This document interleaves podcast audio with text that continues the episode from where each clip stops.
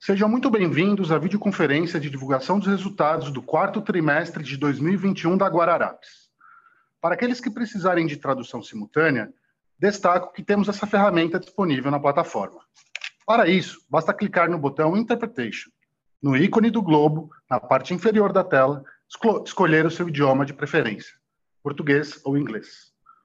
For those who don't speak Portuguese, we have English simultaneous translation that can be accessed by pressing the interpretation button represented by the globe icon on the bottom right corner of the screen and choose the English option. Para aqueles que estão ouvindo a videoconferência em inglês, há a opção de mutar o áudio original em português, clicando em Mute Original Audio. Informamos que esta videoconferência está sendo gravada e será disponibilizada no site de RI da companhia, onde se encontra disponível o material completo dessa divulgação de resultados. Durante a apresentação da companhia, todos os participantes estarão com o microfone desabilitado. Em seguida, daremos início à sessão de perguntas e respostas. Para fazer perguntas, clique no ícone Q&A na parte inferior de sua tela, escreva o seu nome para entrar na fila. Ao ser anunciado, uma solicitação para ativar seu microfone aparecerá na tela.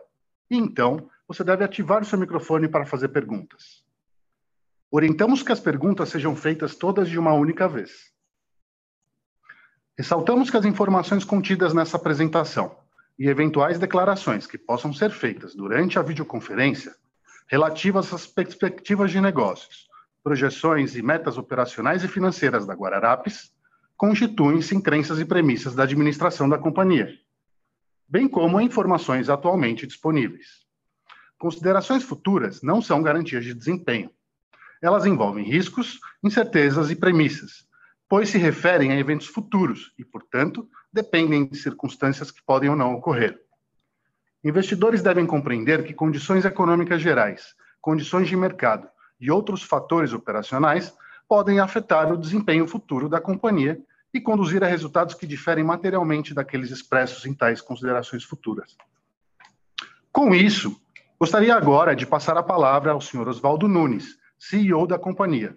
Sr. Oswaldo, pode prosseguir. Olá, boa tarde a todos. Bem-vindos à nossa videoconferência e com quase todo o time aqui, né, para falar dos resultados do do quarto trimestre, onde a Riachuelo apresentou um, um desempenho resiliente, não só no quarto tri, mas também ao longo de 2021. As tendências operacionais no quarto tri e nos últimos trimestres são positivas, considerando o cenário macro desafiador, inflação de dois dígitos pressionando a cadeia de valor, renda do consumidor menor, redução de confiança, desemprego ainda em alta, né, apesar de melhorando gradualmente. Né? O, o, a nossa performance mostra saúde, robustez indicadores importantes, como semi-store sales, margem bruta, inadimplência e gestão das despesas, e reforça aí a resiliência da nossa estratégia, da nossa proposta de valor do modelo omnicanal e também reforça as nossas convicções. O núcleo de moda, que é o core business da companhia, né, formado aí pelas categorias de confecção e acessórios, cresceu em mesmas lojas quase 12%, comparado com 2019, e quase 15% comparado com 2021, como consequência da boa aceitação do produto e coleção, que segue ganhando qualidade e valor percebido. Estas categorias, né, no nosso entendimento, têm espaço ainda para crescer em venda e lucro bruto por metro quadrado e contribuir marco mais com os nossos resultados. No ano de 2021, a margem bruta se manteve no mesmo patamar de 2019, apesar de, no quarto trimestre, ela ter sido impactada por mudança de mix em novembro e concentrado na semana do Black Friday, e também por pressão inflacionária no período, e que a gente já ajustou para repassar. Né? Janeiro e fevereiro de 22, a companhia retomou o patamar de margem bruta de 2019, ficou até um pouco acima de 2019, em linha com o nosso plano de eh, desenhado para o ano de 22 e com crescimento em vendas em mesmas lojas em ritmo maior que no trimestre anterior. E segue o destaque né, da, do núcleo de moda, né, que segue crescendo dois dígitos e tendo boa aceitação pelo cliente. É, falando agora um pouco das, sobre as despesas, as despesas operacionais, quando a gente exclui as despesas com a transformação digital, elas apresentaram queda, é, quase 1% em relação ao quarto TRI de 19, e queda de 2,6% quando a gente compara né, ao ano de 2009 todo, que mostra aí a resiliência da gestão em buscar melhorias contínuas de eficiência operacional em meio à necessária criação de novas estruturas para é, suporte à construção do, do ecossistema. Falando aí sobre omnicanalidade e os investimentos em tecnologia para a nossa transformação, a gente investiu nos últimos dois anos quase 600 milhões de reais. Diversas iniciativas e projetos estruturantes foram concluídos e lançados nesse período, tanto no varejo quanto na financeira e que são alicerces e pilares importantes da nossa e para a nossa transformação. É, são investimentos estruturantes, são alavancas, né, que constrói presente e futuro, é, pela evolução que elas promovem no produto e no ecossistema digital. É, no presente, o nosso foco tem sido e vai seguir na absorção e adoção, né, para ganho de, de maturidade dos investimentos que já fizemos, é, fazendo aterrizar todas essas entregas né, no mindset das pessoas e nos processos, e, claro, sem deixar de seguir investindo nas evoluções e melhorias, né, e também nos novos produtos que estão no nosso pipeline aqui. É, a maior parte dos investimentos em tecnologia vem da absorção e maturidade do que já foi feito. A gente sabe dos desafios envolvidos nesse processo, né, para a gente seguir crescendo vendas com custo de aquisição de clientes e custos operacionais relativamente melhores e com margens melhores também. Isso é um processo e é gradual, né, a gente está nele. Para o ano de 22, a gente espera que, em termos relativos, né, a pressão das despesas e custos do digital seja menor. É, tem desafio aqui para todo mundo, né, para trazer gradual aumento e eficiência da operação digital. A boa notícia é que o cliente está mais homem, né? Porque ele conta com múltiplas jornadas aí no nosso ecossistema, fruto de todos os avanços do modelo omnicanal, né? Reforçando aí a importância também, né? Da gente olhar cada vez mais para o crescimento das vendas e das receitas por cliente, com visão de ecossistema, independentemente do canal onde ele começou e terminou a compra, né? A gente vem evoluindo nesta dimensão de KPIs. Né? A gente já tem dados que mostram que o cliente Omni compra mais de duas vezes que o cliente que compra apenas na loja física. Né? E o crescimento que a gente vem, é, que temos observado da participação do cliente Omni na, na base total e nas vendas, evidencia né, e reforça esse novo comportamento que veio para ficar. Agora a gente entra numa fase de conhecer mais sobre esses clientes para estimular a nossa base é, e aumentar a quantidade de participação deles na venda. É como consequência né, de, desses avanços na omnicanalidade, falar aqui um pouco sobre a nossa infraestrutura logística que vem junto. Né? O fortalecimento do modelo omnicanal fortaleceu também a nossa infraestrutura logística.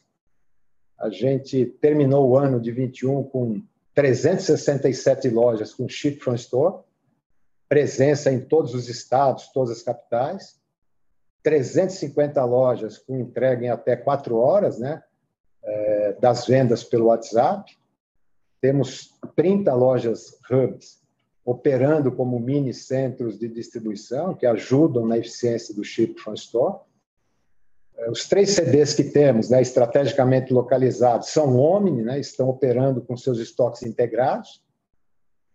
Cada loja nova né, já nasce digital e omnicanal, né, inclusive os novos formatos e marcas, como Carters e Casa Riachuelo, que reforça ainda mais aí a omnicanalidade e o ecossistema, né, pelo aumento aí de, de complementariedade e conveniência para o cliente. Falando agora sobre a Midway, né? A Midway, ao longo de 2021, ela continuou na, na recuperação das suas carteiras de crédito, um crescimento de 22% sobre 20 e chegou e atingiu os patamares aí de 2019. A inadimplência é, é, vem bem controlada, né? está bem controlada e vem melhor que os patamares de 19, mesmo num é, ambiente econômico difícil, né? A gente vem conseguindo equilibrar o crescimento das carteiras com exposição disciplinada ao risco. Isso confirma a assertividade e a evolução dos nossos modelos de crédito e de cobrança. A visão da MIDA é bastante positiva, né? porque a financeira vai contribuir mais para o resultado da companhia é, com o crescimento e a qualidade das carteiras, que já vem acontecendo. É, existe grande potencial para a Midway ser a âncora, né? a âncora de serviços financeiros dentro do nosso ecossistema, com soluções próprias é, que seguem evoluindo, né? combinadas com soluções de terceiros via o marketplace financeiro que já está em construção né, e começa a acontecer ao longo de 2022. Eh, Mudando aqui para a expansão é, física, né, ao longo de 21 ela foi retomada, aconteceu dentro do, do planejado. Né, a gente inaugurou 38 novas lojas entre todos os formatos. A expansão física é importante né, para o modelo Omni, porque fortalece a, infraestrutura é, do digital e da logística, e é um diferencial competitivo para o varejo de moda importante quando comparado né, aos modelos puramente digitais, é uma vantagem competitiva importante.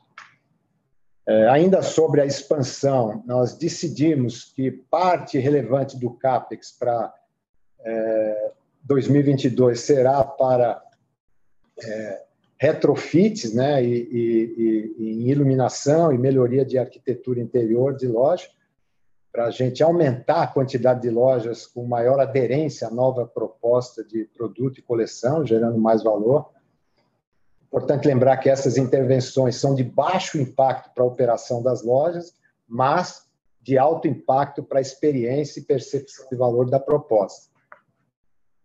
É, essas intervenções também estão em linha né, com a oportunidade de aumentar vendas e lucro por metro quadrado, que a gente já tem em mercados de grande potencial e com mais resiliência ao cenário macro desafiador, né, e para aceitação de um produto e coleção com mais qualidade e valor, mas que traz junto também um preço médio maior.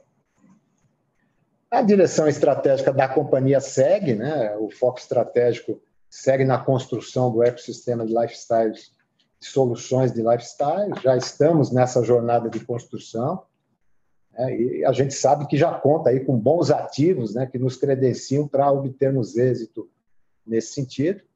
É, alguns já citados aqui, a plataforma de loja física robusta, com grande capilaridade, segue crescendo organicamente, né, e com oportunidades em verticais e categorias de grande potencial, né, novas marcas e formatos, trazendo complementariedade e conveniência. A área de M&A que vem ganhando maturidade e atenta a estas mesmas oportunidades pelo lado inorgânico. A estratégia de omnicanalidade, né, que acabamos de falar, que vem ganhando maturidade, trazendo eficiência e relevância para o cliente. A base de clientes Omni vem crescendo. O marketplace, né, varejo e financeira, são dois elementos estruturantes importantes para a visão do ecossistema, né, porque amplia a categoria, sortimento e portfólio. É, como dissemos, o marketplace financeiro já está em construção, vai ampliar o portfólio da MIDA. Própria MIDA financeira está né, tá mais digital, né, com o app a conta digital, que ampliou aí os pontos de contato e relacionamento com o cliente a nossa base de mais de 33 milhões de clientes identificados, né, que nos permite aumentar o tráfego dentro do ecossistema a um custo de aquisição eficiente. É, os elementos base para isso acontecer já estão sendo construídos, né, o novo Data Lake, CRM, inteligência artificial. O, o desafio aqui é, é, escalar jornadas de representação personalizadas dentro do digital. Depois, Carlos e Hélio podem falar um pouco mais sobre isso e temos as nossas fábricas próprias, né, que ganharam relevância aí. e, que tem escala, tem eficiência, né, para a gente poder reagir mais rápido né, aos desejos e comportamento do cliente e seguir evoluindo né, na, na, na, nossa cadeia de suprimentos. A gente olha aqui para é, os desafios e oportunidades de 22, né, internamente, como acabamos de falar, a gente conta com um bom legado da companhia, construído em 2021, tudo que já mencionamos aqui, né, para seguir crescendo vendas, entregando mais robustas, e nesse sentido, janeiro e fevereiro vem bastante em linha com as nossas expectativas.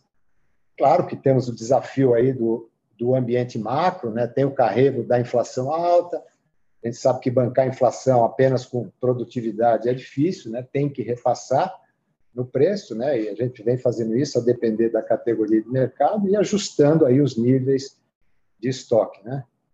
É... Por outro lado, né, na dimensão do produto, a gente segue com a estratégia de entregar mais qualidade e valor, que vem sendo bem percebido pelo cliente, que minimiza a percepção de aumento de preço médio, né? mesmo em mercados de rua, né? a gente vê uma, uma aceitação boa né? por parte dos clientes mais impactados é, é, pelo cenário macro. O mercado de moda para Riachuelo segue crescendo, né? com boa boa performance semi-store sales do confecção, que é o nosso core. É, tem oportunidade para boas companhias de varejo de moda como a nossa seguirem ganhando participação do mercado, pelo impacto maior do ambiente macro sobre os players menores, porque escala, nível de gestão, estrutura de capital, nível de digitalização e modelo omnicanal fazem grande diferença competitiva nesse mercado. A gente acredita que o mindset, o foco estratégico e as nossas ações e investimentos vão contribuir para mais um ano de resiliência e crescimento, um cenário macro que vai seguir é, desafiador. O time aqui está confiante, né? estamos preparados para lidar com os desafios para gerar e destravar valor nos próximos anos. Estamos monitorando e acompanhando de perto o cenário macroeconômico para gerenciar riscos e aproveitar oportunidades e, claro, vamos manter atenção na, na consistência, na evolução da nossa proposta de valor enquanto marca e na construção do ecossistema. Agora eu passo a palavra aí para o Carlos, né, para seguir na apresentação e comentários. Carlos. Obrigado, Oswaldo. Boa tarde a todos, é, obrigado pela audiência. Então, vamos falar um pouco sobre o capítulo de transformação digital. E aí, na página, seguindo a página 6, é, a gente começa a falar, como é um resumo do final de 2021 e o início é, do trabalho de 2022, eu vou fazer um fechamento e, e a proposição das, das diretrizes do que será acompanhado ao longo de 2022, conforme já bem explanado pelo Oswaldo aqui na, no início da call. Né? Então, no próximo slide, o slide número 8, aqui a gente traz é, todas as vertentes né, da, do nosso ecossistema digital, a maneira como nós trabalhamos ao longo do ano. Um ponto que é super importante ressaltar, Oswaldo comenta e eu trazer com um pouco mais de detalhe, imagina, nós, nós vivemos é, dividindo em quatro grandes ondas. Né? A primeira onda foi uma onda orientada à gestão atualização de obsolescência, estabilidade nas nossas operações. A segunda, uma onda orientada à construção da arquitetura para a, ou à luz da estratégia Omni integrada, que o Oswaldo bem coloca na, na fase inicial da, da fala. A terceira foi, é, ao longo de 2021, majoritariamente, com as grandes entregas de alavancas de oportunidade ou de é, crescimento e transformação, integrando a base tecnológica para tudo que nós vamos e estamos construindo. E a quarta, que nós entramos nesse ciclo de 22, é uma, é uma onda de ganho de eficiência, adoção de toda a tecnologia disponível, integrada e em evolução, é claro. É, e aqui, sem entrar muito em detalhe, a gente passa é, os principais, as principais vertentes que conduziram os nossos trabalhos. Né? Então, começo o olhar de plataforma, ou seja, todo o nosso ecossistema é composto por diversos serviços que têm um conceito de economia de escala, de economia de exponencialização, é, cada vez mais é, um comércio físico-digital, né, integrado, entendendo que o engajamento e a conexão do cliente ela, ela vai ficar cada vez mais difícil a atribuição da origem da jornada, ou seja, o híbrido físico-digital se tornando uma relação é, única, em que o que importa é a frequência, a recência é, com que nós conseguimos engajar todos nosso, os nossos clientes. É, o universo de social commerce e fidelização é forte e integrando e conversando muito bem com esse nosso ecossistema. A mobilidade como uma grande estratégia, seja em loja física, seja em meios digitais, então mobile numa visão mais ampla, experiências é, varejo e financeira integrando o físico e o digital cada vez mais e aproximando essas jornadas, é, bots é, capazes de é, ganhar eficiência operacional em todas as nossas interfaces é, com os nossos consumidores por um atendimento mais instantâneo e toda a nossa cadeia de supply chain também muito bem explorada pelo Oswaldo. Na próxima, no próximo slide, slide 9, eu trago aqui, é, esse ano, para manter a consistência e a coerência de todo o nosso trabalho ao longo do ano de 2021, eu trago é, acho que para o ano de 2022 a gente vai mudar um pouco a dinâmica, sem entrar muito no detalhe, fazendo de forma mais agregada, mas aqui uma visão de tudo que, for, que fomos construindo sob o olhar de plataforma digital, as estratégias Omni, é, olhando o cliente ao centro, a jornada digital e o nosso marketplace, que abre né, um novo universo de oportunidades é, de geração de valor, de engajamento, de frequência, de aumento de itens o sexta, conversão e etc. Né? Então, em destaque, é, o site da Cartes, que conversa com a nossa estratégia de plataforma é, e marcas, né, e que amplia e que nasce Omni, nasce com todo o arcabouço estratégico.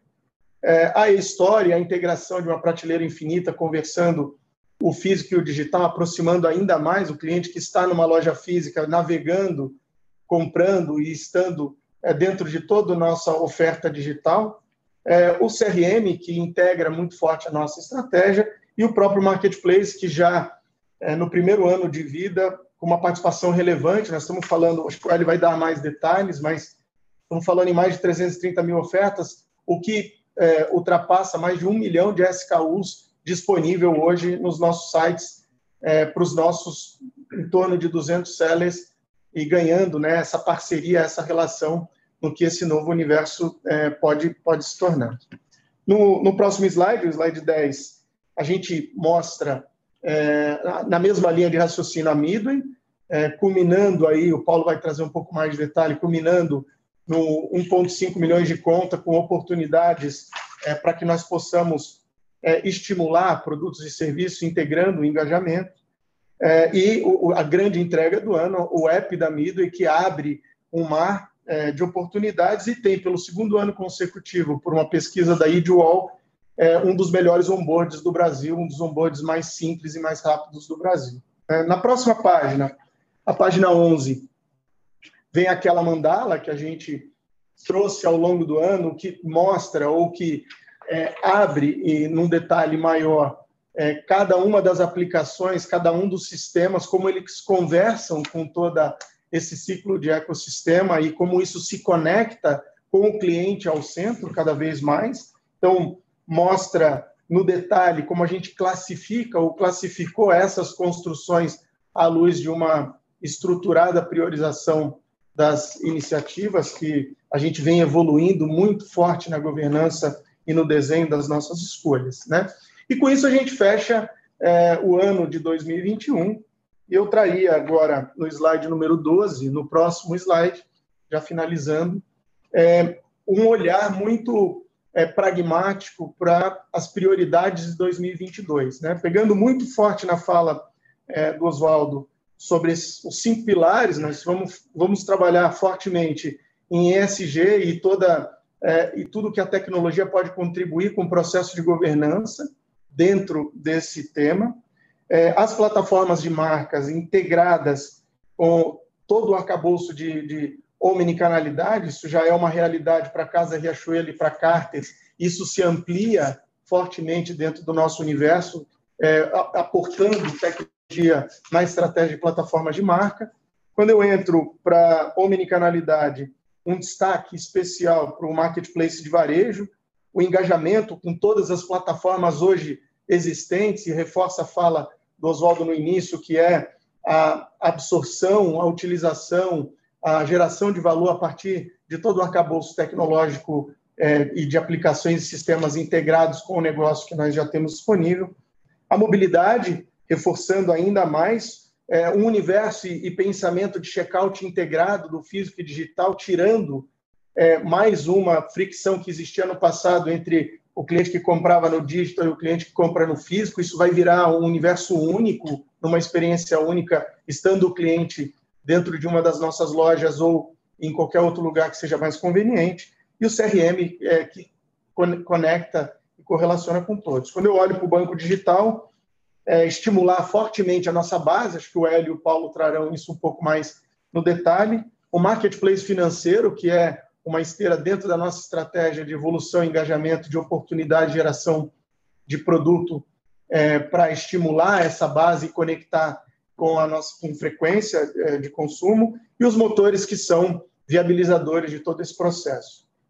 E por fim, evoluir o nosso core business, né? um olhar muito forte, muito pragmático, muito conectado com todo o nosso processo, toda a nossa cadeia de suprimentos integrada, lembrando que a gente vai da indústria à, à última parcela e fazer com que essa conexão, um olhar mais firme para dentro do core business, para essa geração de valor, é, a gente acentua os trabalhos ao longo desse ano. Então, isso, é, esse, essa foto é a foto que nos acompanhará ao longo de 2022 e, à medida da necessidade, faremos aberturas específicas em cada uma dos calls. Né? Então, passo agora é, a palavra para o Hélio, que vai trazer um pouco mais de contexto sobre os temas de cliente, marketplace e, e marca. Obrigado. Obrigado, Carlos. Boa tarde a todos. É, começando a falar um pouquinho né, de como a gente está evoluindo na questão de clientes, marketplace, valor da marca. No slide seguinte, a gente tem a oportunidade de dividir com vocês os nossos valores corporativos, né? Eles direcionam toda a nossa cultura e o foco das nossas atividades. E um deles, né, que a gente acredita muito e tem direcionado todos os nossos esforços, é o cliente no centro. E ele passa a ser uma preocupação cada vez maior, como o Carlos colocou e o Oswaldo, em todos os nossos investimentos, né, para que cada vez mais a gente tenha uma relação de alto valor com os nossos clientes e tudo aquilo que a gente faz para que as jornadas deles sejam jornadas de maior valor e de menor risco conosco e sendo sempre muito mais fluídas. Seguindo no nosso próximo slide, eu coloco um pouco né, de como tudo isso começa. A gente começa ouvindo o cliente. Então, é um dos pontos-chave para o nosso processo, né, de ter jornadas melhores, ter jornadas mais bem construídas, é ouvir os nossos clientes, e a gente faz isso de uma forma muito ativa, então, a gente faz desde as lojas físicas, né, mapeando todas as jornadas que podem acontecer dentro da loja, desde a compra de moda, né, passando pela contratação do nosso cartão, contratação de seguros e assistências, contratações dos nossos empréstimos, passando também por toda a jornada digital em todos os meios que a gente tem. O e-commerce Riachuelo, o Pay 3P, então tem todo o monitoramento também do marketplace. O e-commerce cartas, né, como o Carlos colocou, que a gente começou esse ano um canal dedicado a cartas, a nossa conta digital, que já está com mais de um milhão e meio de clientes dentro das contas, e a venda que a gente também faz via WhatsApp. Então, quando a gente olha tudo isso, né, a gente está falando de mais de 4 milhões de opiniões nos meios físicos e mais de 300 mil opiniões dentro dos meios digitais. E isso é o alimento para o trabalho que a gente tem multidisciplinar dentro da empresa, movimentando todas as áreas em prol dessa jornada. Então, a gente, o ano passado, foram mais de 10 mil horas dedicadas de vários times justamente na evolução dessas jornadas. Isso vem fazendo com que o nosso cliente fique cada vez mais aderente à nossa proposta. Então, como o Oswaldo colocou, né, toda a evolução que a gente tem feito de valor oferecida, desde os produtos de moda até como a gente opera os canais, precisam estar constantemente monitoradas. A gente tem feito isso com bastante sucesso e conseguindo fazer com que o cliente perceba essa evolução de valor. No próximo slide, a gente fala um pouquinho sobre o nosso grande pilar, né, que é a nossa base de clientes. Né? Cada vez mais a gente vai estar falando da nossa base de clientes, independente do canal que ele nos acessa. O canal vai deixar de cada vez ser relevante e a relação ser mais importante. E a gente vem utilizando essa base para, de um lado, entendê-la e oferecer sempre serviço de mais qualidade, produtos de mais qualidade, e do outro lado, fazer com que o nosso custo de aquisição de clientes reduza drasticamente e aumente o nosso lifetime value com esse cliente. Então, todos os esforços são para isso e reforçando esse valor que a gente tem de cliente no centro. Então, alguns highlights de alguns movimentos né, que já estão acontecendo a partir dessa evolução do nosso cliente e nosso ecossistema de clientes, né? O cliente digital, que é aquele cliente que compra nos vários dos nossos canais, pode ser pelo app, pode ser pelo site, pode ser na loja, ele hoje representa 7% da nossa base e já 18% do faturamento, e isso vem crescendo de forma bastante robusta. O gasto médio desse cliente é mais que o dobro do cliente que só compra em um dos canais. A nossa taxa de retenção vem aumentando de forma também muito forte e aumentando a nossa recorrência de compra. O canal digital, né, para esse cliente já representa 11% e a gente vem crescendo com isso, mas, de novo, né, o mais importante é como o cliente nos acessa, independente do canal. O GMV também fazendo um crescimento importante, 72% no último trimestre. E o app, né, que é uma das nossas importantes plataformas, atingindo 40% das nossas vendas digitais. E como o Carlos colocou, o app cada vez mais vai trazer funcionalidades novas a gente integrando com a nossa plataforma de CRM, para que o cliente tenha cada vez mais benefícios e uma jornada cada vez mais fluida, independente do canal que ele estiver presente. E uma coisa que a gente norteia todos os nossos esforços, né, como o Oswaldo colocou, não importa se a marca é Carta, se a marca é Riachuelo, se é Casa Riachuelo, a gente ter 100% dos nossos estoques integrados, incluindo aí os nossos CDs, que aumenta de forma expressiva o número de ofertas disponíveis para os nossos clientes e faz com que a gente tenha um número de opções muito maior que a média do mercado e, ao mesmo tempo, aumentando as nossas oportunidades de venda. Dando sequência, trazendo um pouco de informação sobre o Marketplace, a gente continua na nossa estrada de crescimento, o Marketplace que foi lançado em maio de 21, e agora a gente já está atingindo 200 sellers, um pouco mais de 200 sellers, já são mais de 330 mil ofertas, mais de um milhão de SKUs, e acho que um ponto importante para ser destacado é o objetivo estratégico que a gente tinha de trazer novas ocasiões de uso e consumo. Então, aqui tem um exemplo né, de algumas das marcas que hoje compõem o nosso marketplace e como o share delas vem compondo o total. Então, a gente já está falando de 33% vindo de sellers ligados à casa, 26% ligados ao mundo de eletro e eletrônicos, 25% em modas e acessórios, que complementa a nossa linha de moda, e outras categorias completando 16%. Então, a gente reforça com isso aquela questão de ter mais opções para o nosso cliente, além da moda construída pela própria Riachuelo. E reforçando né, que o ticket médio do cliente que compra no canal 1P e no 3P é o dobro do cliente que só compra conosco. Então, acho que isso mostra a força e, e a correção que a gente teve no lançamento do nosso marketplace e na, no crescimento que ele vem tendo. Na página seguinte, a gente traz outro fator bastante importante, um dos nossos principais KPIs, que é o, o NPS. O NPS hoje, ele é meta corporativa do C-level da empresa e de vários outros níveis dentro da empresa, mas a gente enxerga ele como realmente um elemento chave na evolução da, do relacionamento. Então, no e-commerce, a gente fechou 21 com 58, que é a zona de qualidade. Na Riachuelo, no canal físico Riachuelo, atingimos 87, zona de excelência. Na Casa Riachuelo, também 87, na zona de excelência. E na Cartas, 93, também um destaque dentro da área de excelência.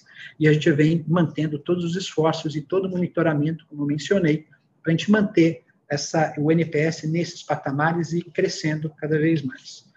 Para finalizar, gostaria de trazer um destaque que uma pesquisa que nós fazemos internamente, né, através do Instituto Locomotiva, onde a gente monitora a evolução da percepção da marca. E um dos elementos dessa pesquisa é justamente a preferência do consumidor. Isso dentro de um funil, a gente vai desde quem conhece a marca até quem tem preferência pela marca.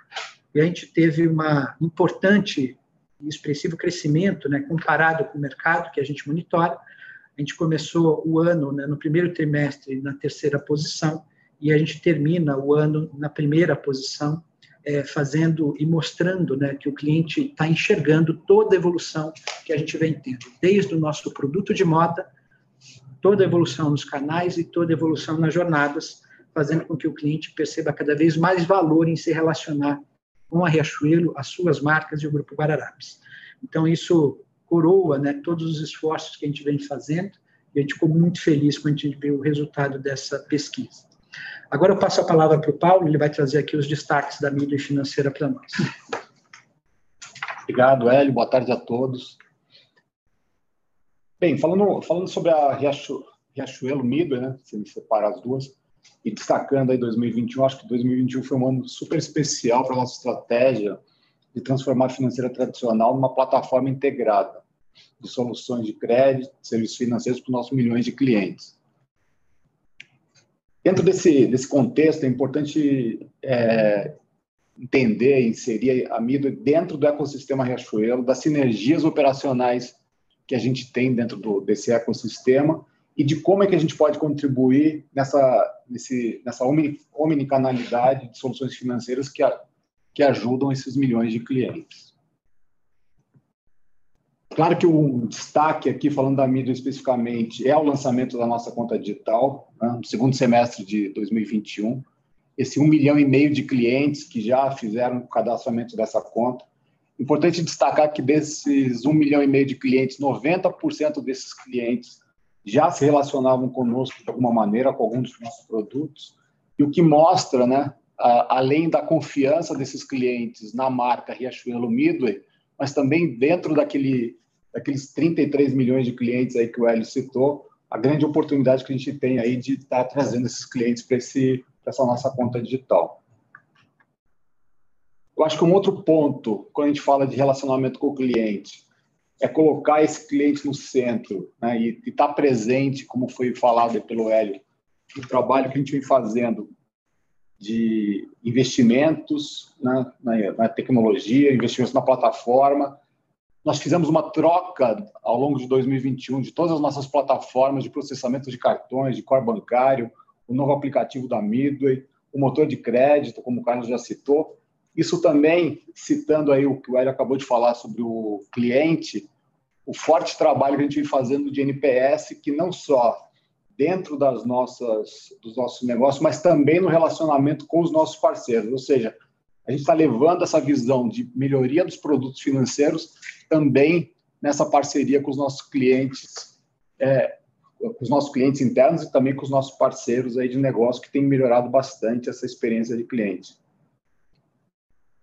Por final, acho que é importante destacar também a qualidade da melhoria da carteira de crédito esse trabalho de, nossas equipes de crédito, de cobrança, o Data Analytics na melhora, na identificação de, desse cliente, na renovação dessa carteira, nos deu condição de conjugar uma melhoria da, da qualidade do crédito e também atingir, como o Oswaldo citou aí, os mesmos patamares aí de volumes de crédito de 2019. Ou seja, recuperamos os volumes de crédito com uma qualidade muito superior ao que a gente tinha, o que nos dá condições, inclusive, de melhorar esse relacionamento com o cliente, oferecer mais limites, oferecer novos produtos aí para esse cliente que se relaciona conosco. Acho que o ponto importante é esse, né? Falar da Midway, sair desse patamar de financeiro, entender a Midway dentro realmente dessa plataforma de serviços financeiros, inserida dentro do ecossistema da Riachuelo. E acho que para falando de 2022, um pouquinho de 2022 aí,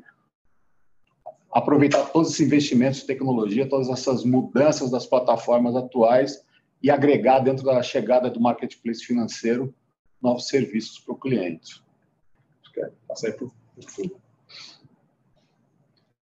Obrigado, Paulo. É, boa tarde a todos.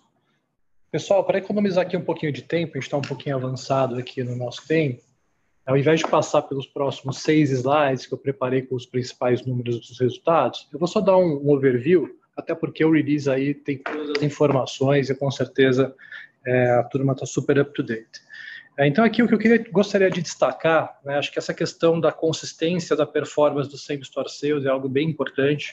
É, acho que se a gente vê aí, se a gente, se a gente observar o desempenho dos últimos trimestres, a gente veio no same store sales ali no segundo tri de menos 0,6, depois o terceiro trimestre 5,8 e agora a gente vem aí com, uma, com um patamar aí de 6,8, sempre comparando com 2019. Então, acho que aqui tem um ponto central, né, que mostra muita consistência, é, um processo de melhoria contínua é, e toda a evolução que a gente vem, vem conseguindo aí nas esferas de produto. Eu acho que um destaque positivo é, é, o, é, é, o departamento feminino, como a gente destacou aqui, é, e realmente aqui uma pressão, como a gente já vem conversando desde os últimos trimestres, a questão é dos eletrônicos.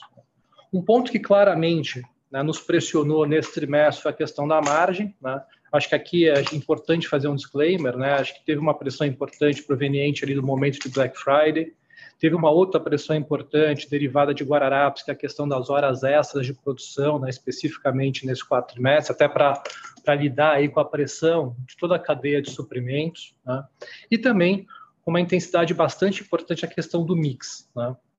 Então, eu só gostaria de reforçar é, aqui que esse ponto é um ponto super importante para nós. A gente sabe o nosso desafio e da nossa oportunidade de, de, de, retomar patamares de lucro bruto de mercadorias, né? e isso já vem ocorrendo no primeiro trimestre de 22, né? onde as margens já vêm performando em patamares é, melhores do que 2019. Então é importante a gente dividir com vocês, e como o Oswaldo bem colocou, a questão é, de repassar parte do, da pressão inflacionária, porque não dá realmente para amortecer esse impacto única e exclusivamente é, no eixo da produtividade. Em relação à operação financeira, também gostaria de fazer um disclaimer rápido. É, o Paulo já trouxe aqui os principais elementos, mas só deixar claro, né, o ano de 2021 é um ano de ainda de transição em relação ao que a gente viu de 19 e em relação à situação toda que a gente viveu em 20. Né? Então, em 20, como vocês lembram, a gente retraiu de forma significativa é, o volume das carteiras, é, Para 2021, a gente tinha um desafio enorme, né? Como é que a gente mantinha ali o nível de rentabilidade absoluto, uma vez que o ano começou com as carteiras muito reduzidas, né? É, e a gente conseguiu é, lidar bem com esse efeito, compensando na qualidade de crédito, né? Então, em termos de resultado, né, principalmente quando a gente compara ali o resultado da operação financeira em relação a 2019, 21 tinha que ser um ano realmente de transição entre 20 e 19. Não dava para em 21 buscar o patamar absoluto de 19. Agora, a realidade de 22 é diferente, porque ao longo de 21 a gente reconstruiu as carteiras, né, como o Paulo bem explanou, uma qualidade de cliente do ponto de vista de crédito melhor, né, e aí sim a gente começa a 22 com as carteiras em patamares já muito mais é, elevados, como o Oswaldo super bem destacou aqui. Então, agora o jogo para 22 é outro nesse sentido. Tá? É, e, por fim, queria destacar também a nossa nosso foco é, em busca de melhor eficiência no ciclo financeiro. Né? Acho que é um ponto super relevante. A gente sabe ali que tem uma oportunidade no eixo dos estoques. Né? A gente fez um trabalho ao longo de 2021 em fornecedores. Né? Claro que tem ali algum ajuste, né? a gente vê esse quarto trimestre, mas o nível, o eixo de fornecedores mudou consideravelmente quando a gente compara com o histórico da, da companhia. É, e agora a gente sabe que tem oportunidade no eixo dos estoques. A parte de recebíveis preocupa menos, porque é justamente a derivada da reconstrução das carteiras. Isso é uma operação que efetivamente é uma operação lucrativa, né, que tem toda conecta com o ecossistema. Então, realmente, onde a gente observa que tem oportunidade para 22 é justamente no eixo dos estoques, e tenho certeza que a gente está super engajado é, para trabalhar nessa vertente. Em relação ao CAPEX, também o Carlos e o, e o Oswaldo super destacaram, é um CAPEX aí de é, 568 milhões de reais, é, onde o principal ponto foi tecnologia, né? é, a parte de, lo, de lojas também, já principalmente no final do ano, já volta a recompor, e é natural que a gente comece a ver novamente essa questão de remodelações de lojas novas para 2022. Seriam esses meus breves comentários, pessoal, e agora eu passo aqui é, para a sessão de perguntas e respostas. Muito obrigado. Agora começamos a sessão de perguntas e respostas. Lembrando que, para fazer perguntas, vocês devem clicar no ícone QA na parte inferior da tela e escrever o seu nome para entrar na fila. Ao ser anunciado, uma solicitação para ativar o seu microfone aparecerá na tela. Então, você deve ativar o seu microfone para fazer perguntas. Solicitamos, por gentileza, que as perguntas sejam feitas todas de uma única vez. Vamos para a nossa primeira pergunta. É do Ruben Couto, analista sell-side do Santander. Ruben, abriremos o seu áudio para que você possa fazer a sua pergunta. Por favor, pode prosseguir. Boa tarde, pessoal, tudo bem? É, tenho duas perguntas aqui. Primeiro, é, na margem bruta, especificamente nesse quarto trio, o Túlio é, deu um pouquinho mais de visão aqui, que acho que já ajuda bem, mas eu queria entender se é, é, essa pressão ela foi é, estritamente concentrada em todos os produtos ou foi um efeito aqui de eletrônicos puxando a margem para baixo na, na, Black Friday. Isso que eu queria entender se Black Friday foi um efeito aqui geral, inclusive em confecção, ou foi um efeito aqui de, de celular, por exemplo, puxando é, a margem é, para baixo. É, e num outro tema, é legal que vocês agora é, deram esse, esse destaque né, dos investimentos é, em transformação digital, mas vocês conseguem dar um pouco de breakdown do que, que entra nesse número que vocês destacaram aqui, em termos de composição, o que, que é recorrente, o que não é, e o que for recorrente, o que que, que a gente deveria esperar em relação à diluição dessas, desses investimentos é, é, é, nos próximos anos, à medida que a gente começa a enxergar uma, uma venda acelerando? Obrigado. Rubem, é, é Oswaldo, tudo bem? Obrigado pela pergunta aí. Acho que sobre o tema da margem bruta, né, no último TRI, né, que saiu um pouco fora do eixo, é um indicador importante, a gente sabe, como o Túlio acabou de falar, para a saúde do nosso same-store sales e lucro bruto. Né? No caso da Black Friday, né, quer dizer, tem um natural, uma natural pressão de eletrônicos, é uma categoria muito comparável em preço, e que os players que dependem mais dela nessas ocasiões né, de concentração de demanda promovem muito a categoria, mas teve aqui do nosso lado um outro efeito. A gente tinha um desenho né, de ofertar aí 100% é, dos saldos e cauda longa no físico e no digital nessa semana. Só que é, o cliente né, mais afetado pela inflação, né, que estava buscando mais preço, ele antecipou compras. Né? Então, a demanda foi muito concentrada nesses itens com desconto, ficou acima do plano no mês, no mês de novembro. Claro que isso tem um lado positivo, né, que reduziu o volume de saldos e pontas no estoque total e a gente é, não precisou fazer tanta liquidação, uma liquidação forte em janeiro, né, porque os estoques viraram é, é, mais mais saudáveis. Tanto que a, margem bruta de janeiro e fevereiro ela veio para o patamar 19 até um pouco acima, como já falamos, que é o desenho que a gente tem aqui para é, para 22. Né? A questão do repasse de inflação, como eu já disse, né, desviou aí do, seja, do plano, né, e, mas já, é, ou seja, voltou para o eixo agora em janeiro e fevereiro, e assim vai seguir. Né? A gente, como tudo falou, tem que repassar aí uma parte disso, né, olhando categoria e mercado, né, mas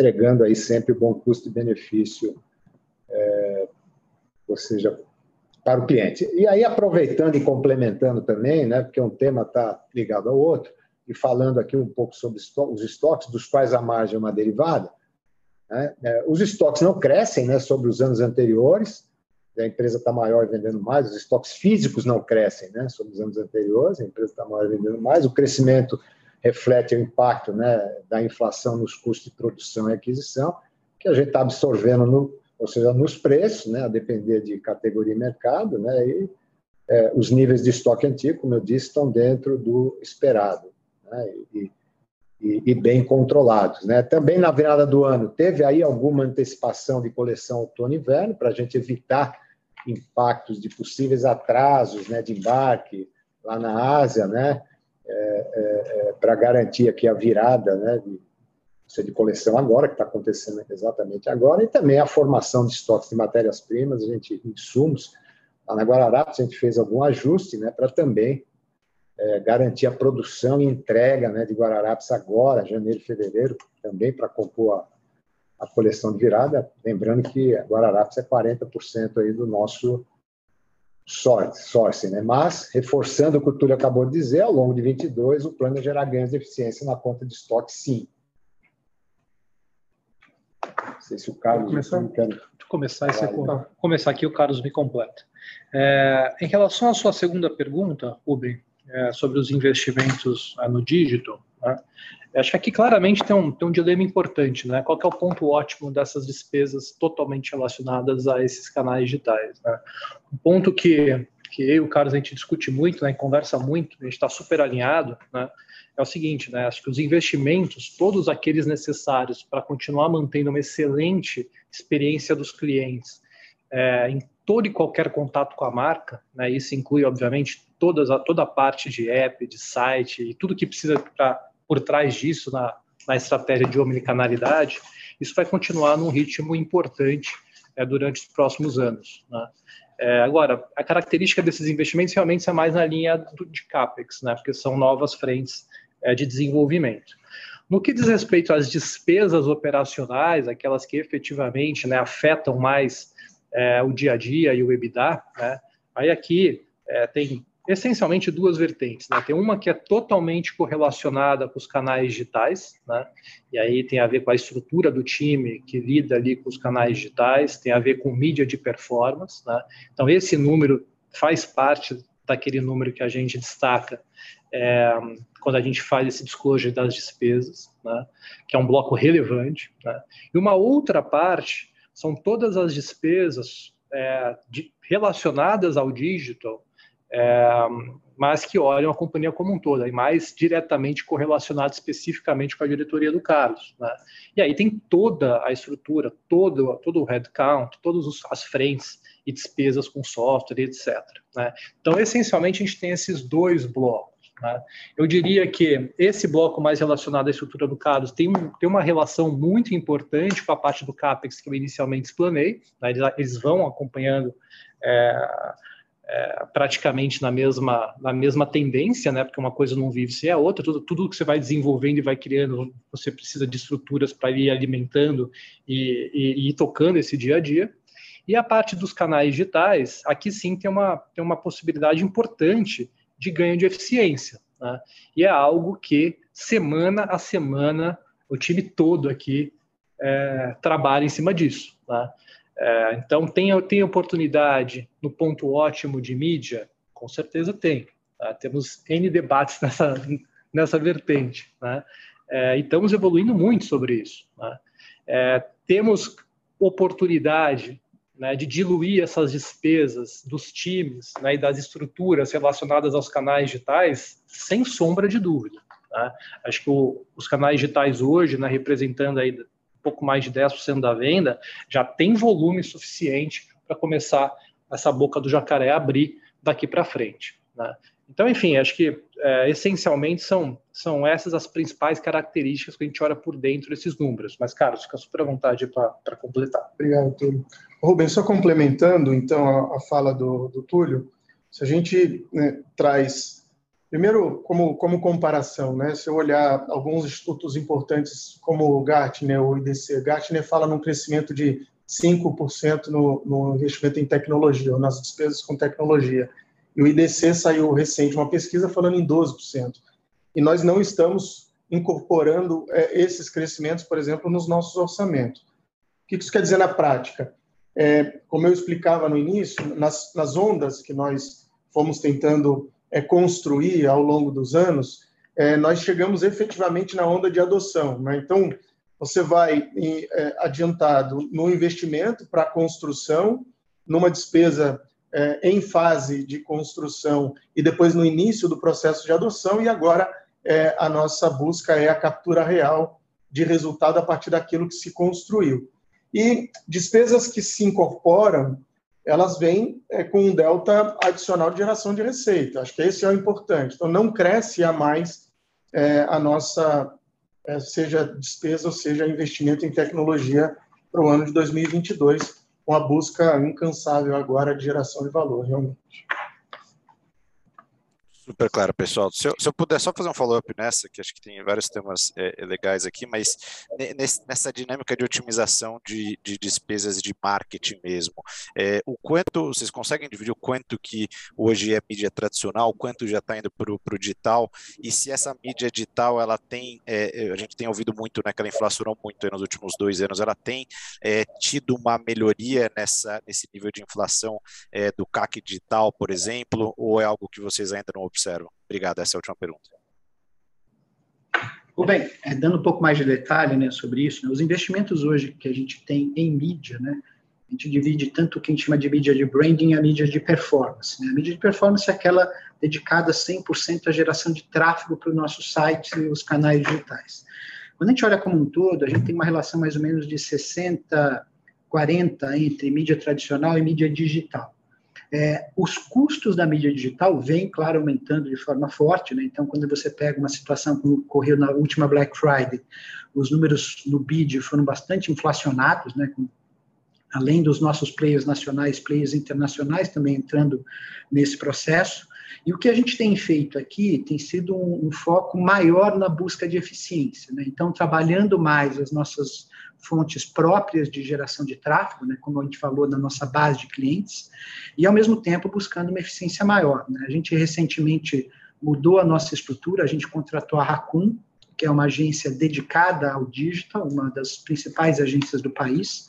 Isso nos ajudou bastante né, na evolução do ROAS, na evolução de todas as nossas medidas né, de eficiência, e a gente vem conseguindo ter um avanço independente do aumento né, dos custos, um aumento de eficiência, que também é amparado, por, por exemplo, pelo aumento da nossa taxa de conversão. Então, isso é uma grande preocupação, como o Túlio colocou, né, dentro das nossas despesas, e é uma despesa que a gente vem buscando fazer com que a relação entre custo de aquisição venha reduzindo ao longo do tempo, ganhando eficiência da base e, ao mesmo tempo, tendo uma forma mais é, é, em cima de dados, né, principalmente com a adoção da Raccoon aqui dentro da nossa estrutura, para ter uma evolução nesses custos. Né? Mas a gente tem uma preocupação grande de não ter mais uma adesão total. Né? Você sobe a venda na medida que você sobe a mídia de performance. A gente quer fazer com que essa relação se inverta ao longo do tempo, independente dos aumentos de custo que vem acontecido por parte dos, vamos chamar aqui, dos fornecedores dessa mídia digital.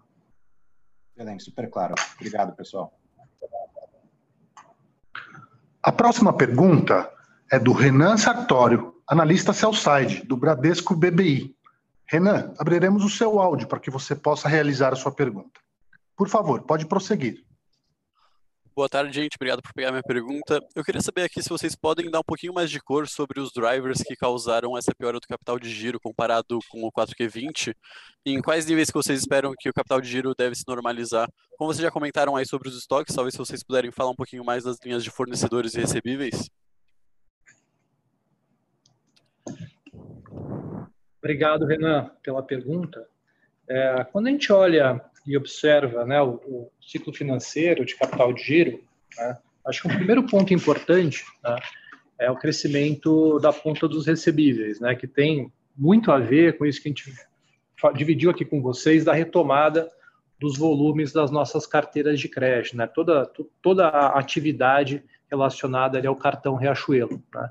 Aqui é um ponto importante, né, porque Inclusive, a gente tem todo o interesse, quando a gente olha a geração de valor para o ecossistema como um todo, de incentivar a participação no cartão Riachuelo, e aí, naturalmente, esses recebíveis é mais alongados, porque no cartão Riachuelo a tendência é que a maior parte dos consumidores façam a venda em até cinco vezes. Né?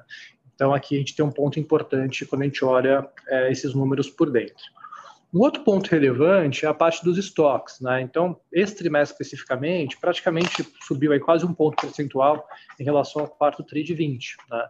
Aqui, como eu comentei ali na minha explanação inicial, não tem a menor dúvida que a gente entende que tem oportunidade. Né? Então, é claro, né, acho que o ano de 2020 é, e, e, e, o ano de, de parte ali de de, de 19, mas principalmente 2020 e o, e o começo de 21, né? Lembrando que entre janeiro e abril teve é, momentos importantes de fechamento de lojas, né? É claro que desbalanceou um pouquinho essa, essa dinâmica, além também de toda a dificuldade da cadeia de suprimentos, né? A gente, em alguns momentos, a Guararapes, a Guararapes, por exemplo, foi algo super importante nessa dinâmica, é, que em parte até pressionou a margem, quando eu, como, eu destaque, quando como eu destaquei ali a questão é das horas extras. Né? Então, você teve uma série, uma série de dilemas é, relacionados a esse tema. Para dar um outro exemplo, a questão de matéria-prima. Né? Em algum momento, a gente decidiu criar uma reserva de matéria-prima justamente para não cometer, para não correr o risco né, de um desabastecimento, que a gente sabe que as instabilidades na cadeia de suprimentos estão presentes até hoje, né, inclusive ainda com intensidade. Tá? Então, acho que aqui tem um ponto que é, com certeza a gente entende sim que tem oportunidade, tem como ganhar é, mais é, eficiência, né? É, como a gente destacou aqui, não só nessa questão, mas também na questão da margens, e as coisas andam, né? Tem uma correlação grande entre essas duas vertentes. É, é uma das principais agendas aí para 2022. Tá? Em relação a fornecedores, acho que aqui tem um movimento natural, né? Ao longo de 2020, a gente evoluiu muito nessa mecânica de fornecedores, né? Foi quando a gente conquistou ali praticamente é, quase que dobrou ali o patamar do eixo de fornecedores, então foi uma conquista super importante, ajudou muito a parte de, de capital de giro. Né? É, é, claro que agora, em, em 21, até por conta das cadeias de suprimentos estarem super pressionadas, é natural né, que, que você tenha que abrir alguma, algum nível de concessão em prazo de fornecedores, justamente para garantir é, que você esteja aí nas prioridades desses fornecedores, principalmente aqueles mais importantes. Né? Então, acho que o eixo já foi deslocado, esse ajuste é muito por conta disso, né? A gente tem aí um momento da cadeia de suprimentos ainda bastante pressionado, como eu coloquei, né? É, mas, como eu coloquei, assim, acho que o, o principal ponto realmente de oportunidade está é, tá na frente de estoques, né? Porque recebíveis realmente é algo que faz todo sentido, né? E a gente é, gera um valor importante pela ponta da operação financeira. Fornecedores, eu destaquei agora que já mudou o eixo, né? Tem essa questão é, da, do momento que a cadeia de, de fornecedores está vivendo neste momento, mas estoque sim, a gente entende que tem espaço é, para sermos mais produtivos. Perfeito, obrigado. A próxima pergunta é da Maria Clara Infantose, analista sell-side do Itaú BBA. Maria Clara, abriremos o seu áudio para que você possa fazer a sua pergunta. Por favor, pode prosseguir. Oi, pessoal, boa tarde. Obrigada por pegar as minhas perguntas. Então, a primeira delas, na verdade, eu queria explorar com vocês é, as novas iniciativas. Então, no começo do call, nas considerações iniciais, vocês mencionaram sobre o lançamento de novos produtos para fortificar a construção do ecossistema. Será que vocês podem comentar em mais detalhes sobre quais são esses produtos? E aí, uma segunda pergunta estaria relacionada ao marketplace. Então, com o marketplace ganhando escala e vocês sendo capazes de ampliar aí o portfólio de produtos da companhia, vocês têm notado um novo perfil de cliente que começou a comprar no site da Riachuelo? E aí, fazendo um link com um dado interessante que vocês colocaram no release, que é o de que aproximadamente 25% dos clientes que compraram pela primeira vez no marketplace voltam a fazer novas compras, eu queria entender quais são as estratégias que vocês notam como o grande diferencial para motivar uma segunda compra. É isso, por favor. Maria Clara, muito obrigado pela pergunta. Eu vou começar, depois eu passo ela aqui que, que siga. Então, o que a gente fala em novos produtos são, é a conexão do processo de jornada. Não, estamos aqui, esse ano, é, a luz já de tudo que a gente é, explicou nas ondas é, de construção da base tecnológica dessa integração físico-digital, é, da estratégia financeira e varejo, é, os produtos ou as plataformas é, de interação e integração, elas estão postas em fase de adoção. Então, quando a gente fala, é, as jornadas elas se tornam cada vez mais é, complexas ou à luz da comodidade do, do nosso cliente, é, postas todas as nossas alavancas de transformação, é um processo de evolução nesse momento. Tá? Então, não tem exatamente um novo projeto, algo que a gente vai iniciar agora é, para acolher é, no médio prazo, e sim fortalecer todas as bases que a gente entende está muito bem definida da nossa estratégia e com esse fortalecimento, entendimento do comportamento do consumidor, evoluí-las é, à luz desse, desse comportamento. Então, esse seria o primeiro é, é, parte da, da sua primeira pergunta. Sobre o marketplace, sim, a resposta é sim o marketplace traz um novo comportamento, já a gente já estudando muito forte, né, com uma boa participação é, para o primeiro ano é, sobre as vendas digitais. O marketplace traz, é, primeiro que é, produtos novos, complementares dentro do foco de lifestyle, é, produtos que têm característica de recorrência é, que soma aos, aos produtos que nós podemos ofertar ou, ou tínhamos é, como oferta inicial. A gente entende o cliente que compra o misto entre 1P e 3P, um cliente que tem é, mais itens por cesta, ticket médio maior, uma frequência maior, então isso já, já começa a se mostrar uma verdade, e que a gente acredita verdadeiramente que é, conforme aumenta a participação ou a densidade da nossa base, mais a gente rentabiliza e cria valor sobre esse novo horizonte e universo que a gente é, colocou e iniciou a trilha nesse momento. Então, é, espero ter dado aí um pouco de esclarecimento. Passo para o Hélio, que complementa as minhas respostas. Acho que o Carlos já deu uma boa luz né, sobre isso. Acho que eu queria complementar uma questão sobre os novos produtos digitais, né? Como ele colocou, a questão de, de maturidade desses produtos. Né? Então, vou dar um exemplo muito fácil, né, que tem ocorrido e ganhando relevância nas lojas, né, que a gente chama do e-store, que é a nossa prateleira infinita. Hoje já tem lojas que chegam a ter um percentual relevante da venda acontecendo com o cliente estando presente na loja e comprando produtos que estão não na loja. Né? Então, a gente consegue fazer uma venda complementar aquilo que o cliente tinha buscado, então eventualmente falta um tamanho ou um produto novo que ele não encontrou, ou ele tinha visto no site, tentou ver na loja na hora não tinha disponível, a gente faz isso. E em três lojas nossas do Casa Riachuelo, né, na loja do, do Shopping Anália Franco, na Oscar Freire e no nosso Shopping Midway, a gente tem feito um trabalho que expondo produtos do 3P fisicamente na loja e fazendo a venda digitalmente. Então, a gente está vendendo, por exemplo, vinhos dentro da loja e tendo uma adesão interessante por parte do cliente, ele vê o rótulo, ele vê, tira todas as dúvidas e faz a compra e recebe na sua casa. Então, quando a gente pega o Store Mobile, a gente pega o PDV Mobile, né, que a gente teve em dezembro, mesmo na operação de Natal, as lojas com fluxo muito alto, a gente conseguiu operar com NPS muito bom, diluindo boa parte das, do, das filas de pagamento utilizando o PDV Mobile, e que era um, uma novidade, o cliente aderiu, ele consegue ter um atendimento muito rápido, e com isso a gente consegue ir ganhando nessa curva de maturidade, como o Carlos colocou, dessas ferramentas que a gente foi investindo ao longo de 2021, e agora a gente começando a tirar um valor e apresentando esse valor para os nossos clientes.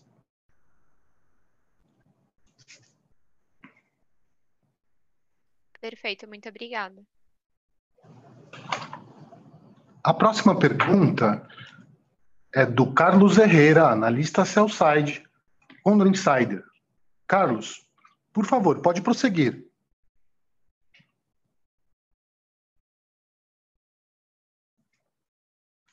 Carlos Herrera.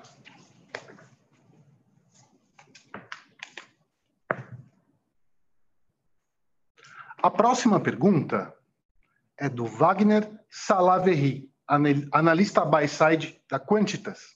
Por favor, Wagner, pode prosseguir. Boa tarde, pessoal. Tenho duas perguntas aqui. Uh, a primeira, Oswaldo, queria entender, dentro do possível, uh, vocês estão numa, numa agenda aí de consistência de gestão, de, de melhora, tanto nas lojas físicas quanto no digital há algum tempo, mas pandemia, todo o cenário macro adverso atrapalha a medição desses resultados, né? de vocês e de todo mundo. E, ao mesmo tempo, quando vocês falam de 22, vocês estão muito confiantes. Né? É, lembrando, eu lembro até que no início de 19, antes da pandemia, vocês estavam com um desempenho muito forte. Eu queria entender o que, que deixa vocês tão confiantes assim.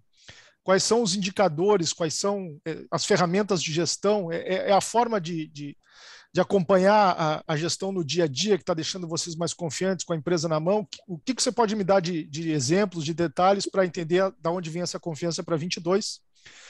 E, e a segunda pergunta é, é, considerando que o Selic aumentou para uma, uma situação de, de capital, né, o custo de capital muito mais alto para vocês, para todo mundo, é, vocês já vêm fazendo algumas alienações de ativos há algum tempo, agora fizeram recentemente da sede, mas ainda tem lá um shopping que, que vale bem mais do que todos esses ativos que vocês já alienaram.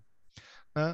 Companhia, eh, vocês pensam em algum momento alienar é, o shopping para ter mais recursos para continuar o investimento e até acelerar a expansão de, de outras iniciativas de vocês e, e, resolver do ponto de vista de funding um, um, uma questão de importante para o crescimento da empresa? Obrigado. Wagner, Oswaldo.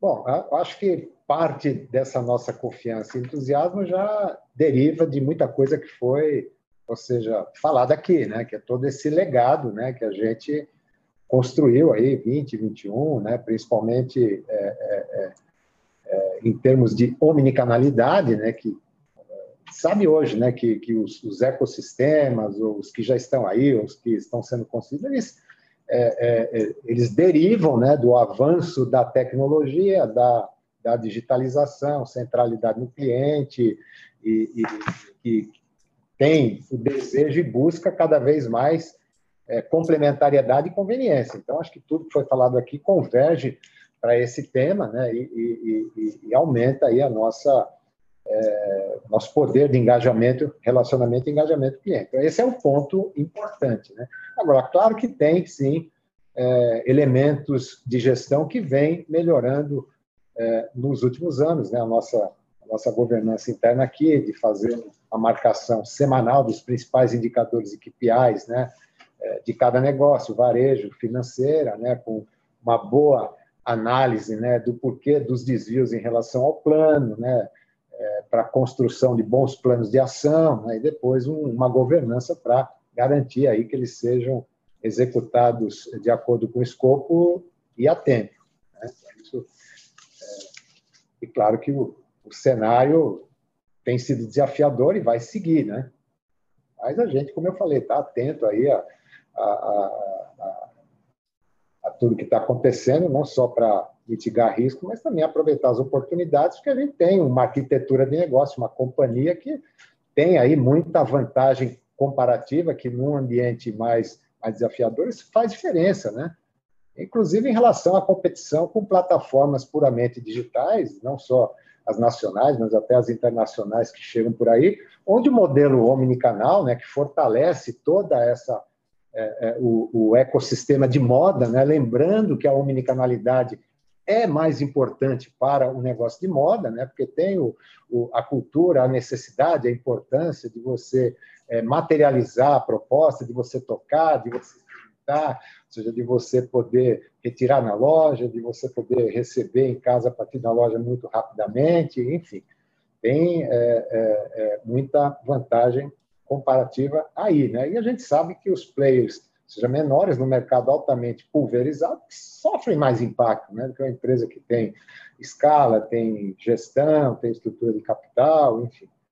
É, o, o, outro ponto que você falou, dos imóveis. o ponto dos imóveis, bom, é, é, é, claro, a gente tem aí um, um, um portfólio de imóveis, acho que a gente vem já é, tomando iniciativas nos últimos anos aí é, é, de desinvestir, né, nesse itens desse portfólio para investir no core do negócio, né, principalmente na transformação do modelo, na transformação digital e construção do ecossistema. Exemplo aí de uns anos atrás, a gente vendeu aqui o CD São Paulo, aqui em São Paulo, em Guarulhos.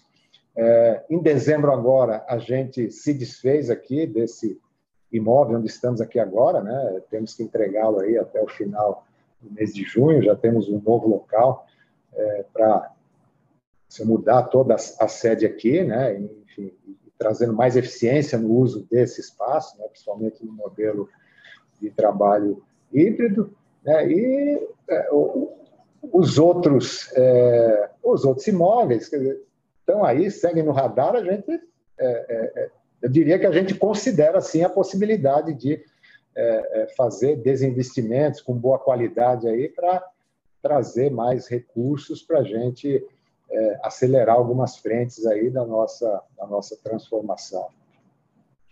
Esses são tá temas aí que a gente vem discutindo aí em conselho, né? E como é que a gente pode evoluir é, nas oportunidades dentro desse, dessa dimensão né, da nossa arquitetura. Né? Tá bem, muito obrigado, Oswaldo. A sessão de perguntas e respostas está encerrada. Agora gostaria de passar a palavra para as considerações finais da companhia. Queria mais uma vez agradecer a todos, né, dizer que também a companhia continua aqui super à disposição, através da Isa, que está aqui do meu lado, é, através dos nossos contatos na área de relações com investidores. Muito obrigado e uma boa tarde a todos. Obrigado, pessoal. Obrigado. Declaramos que a videoconferência dos resultados do quarto trimestre de 2021 da Guararapes está encerrada. O time de relações com investidores da companhia está à disposição para responder quaisquer perguntas adicionais. Muito obrigado aos participantes e tenham uma boa tarde.